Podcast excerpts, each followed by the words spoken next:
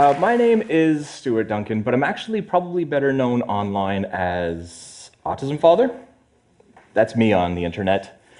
I know the resemblance is uncanny. but I'm going to talk a little bit today about Minecraft. That's my Minecraft character. But if you don't know the game very well, don't worry too much about it. It's just the medium that I used at the time to fill a need. And um, what I want to talk about applies to pretty much every situation. So, about four years ago, I started a Minecraft server for children with autism and their families, and I called it Autcraft. And since then, we've been in the news all around the world on television and radio and magazines. BuzzFeed called us one of the best places on the internet. We're also the subject of an award winning research paper called Appropriating Minecraft as an Assistive Technology for Youth with Autism. It's a bit of a mouthful.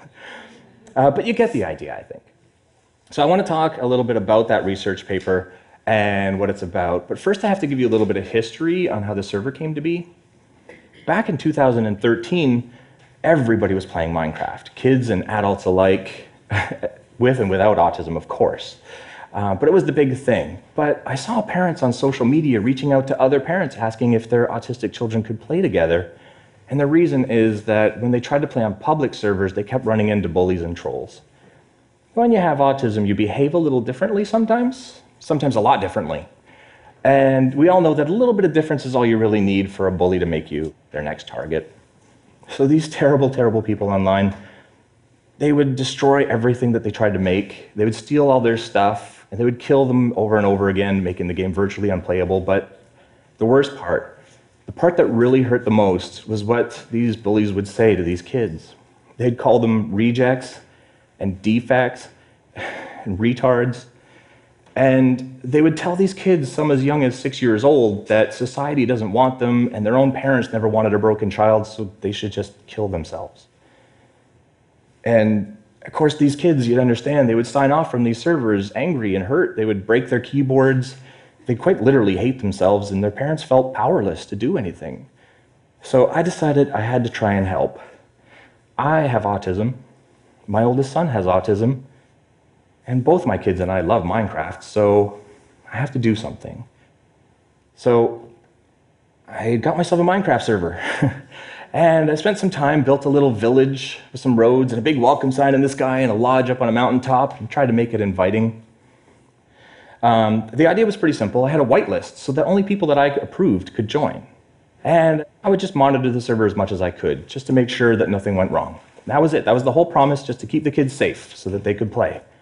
When it was done, I went to Facebook and posted a pretty simple message just on my friends list, not publicly. I just wanted to see if there was actually any interest in this and if it really could help. Turns out that I greatly underestimated just how much this was needed, because within 48 hours I got 750 emails. I don't have that many Facebook friends.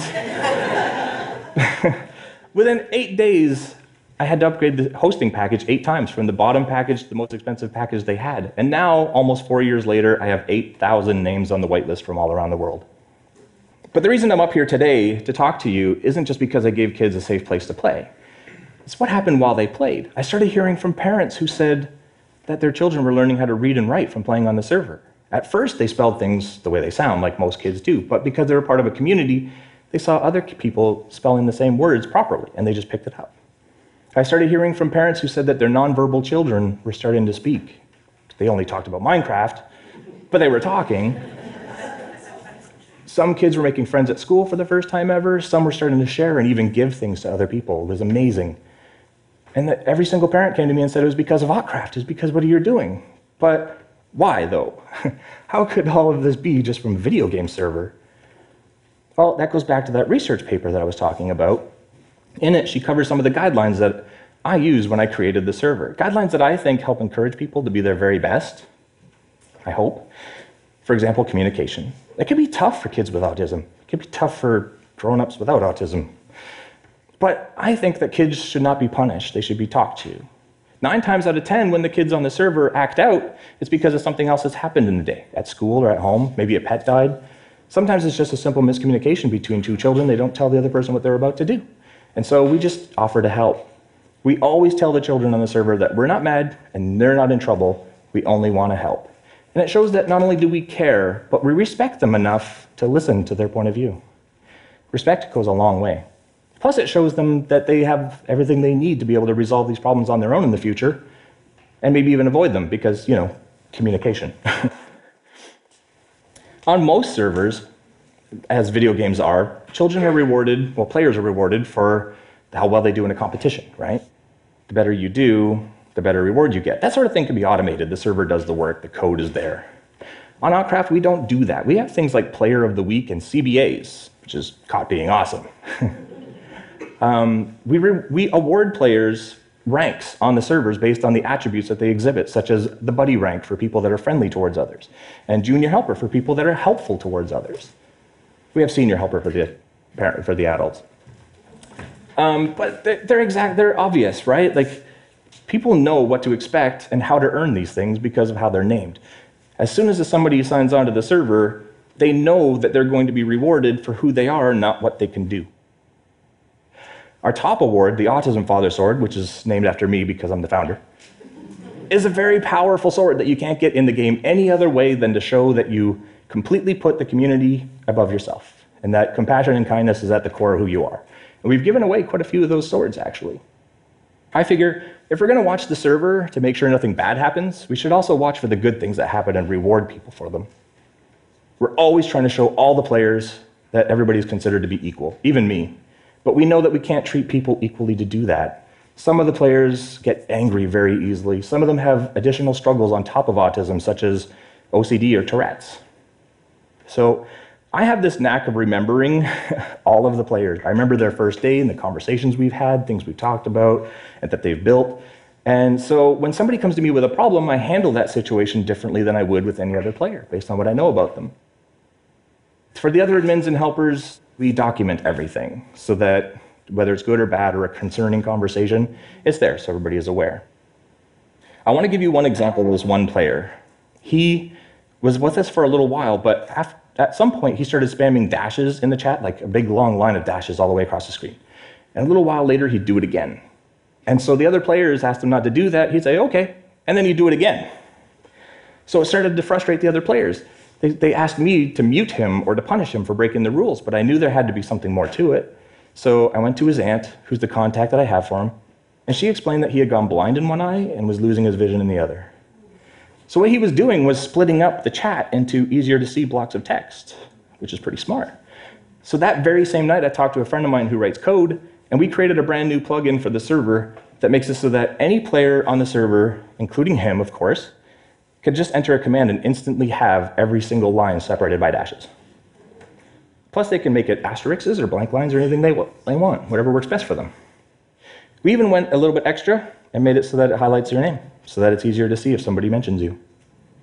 It's just one example of how doing a little bit extra, small modification, still helps everybody be on equal footing, even though you did a little extra just for that one player. The big one is to be not afraid. The children on my server are not afraid. They are free to just be themselves. And it's because we support and encourage and celebrate each other. We all know what it feels like to be the outcast and to be hated simply for existing and so when we're together on the server, we're not afraid anymore. For the first two years or so on the server, I talked to two children per week on average that were suicidal. But they came to me because I'm the one that made them feel safe. They felt like I was the only person in the world they could talk to. So I guess my message is whether you have a charity or some other organization, or you're a teacher or a therapist, or you're a parent who's just doing your very best, or you're an autistic like I am no matter who you are, you absolutely must help these children strip away those fears before you do anything else, because anything else is going to feel forced unless they're not afraid. It's why positive reinforcement will always do better than any form of punishment. They want to learn when they feel safe and happy. It just happens naturally. They don't even try to learn. These are words from the kids on the server to describe the server. The one thing I would hope that you could take away is that no matter what somebody else is going through in life right now, whether they're being bullied at school or at home. If they're questioning their sexuality or even their gender, which happens a lot in the autism community, um, if they're feeling alone or even suicidal, you have to live your life in such a way that that person feels like they can come to you and tell you. They have to feel perfectly safe in talking to you about it. If you want to see a group of autistic children Kids who society wrongly thinks are supposed to be antisocial and lacking in empathy. You want to see them come together and build the most compassionate and friendly and generous community you've ever seen. The kind of place that people will write about as one of the best places on the internet. They'll do that. I've seen it. I'm there every day. But they have some huge obstacles that they have to overcome to do that. And it would be really helpful to have somebody there who could help to show them that the only thing they really have to fear is self doubt. So I guess I'm asking you to please be that person for them. Because to them, those kids, it means everything. Thank you very much.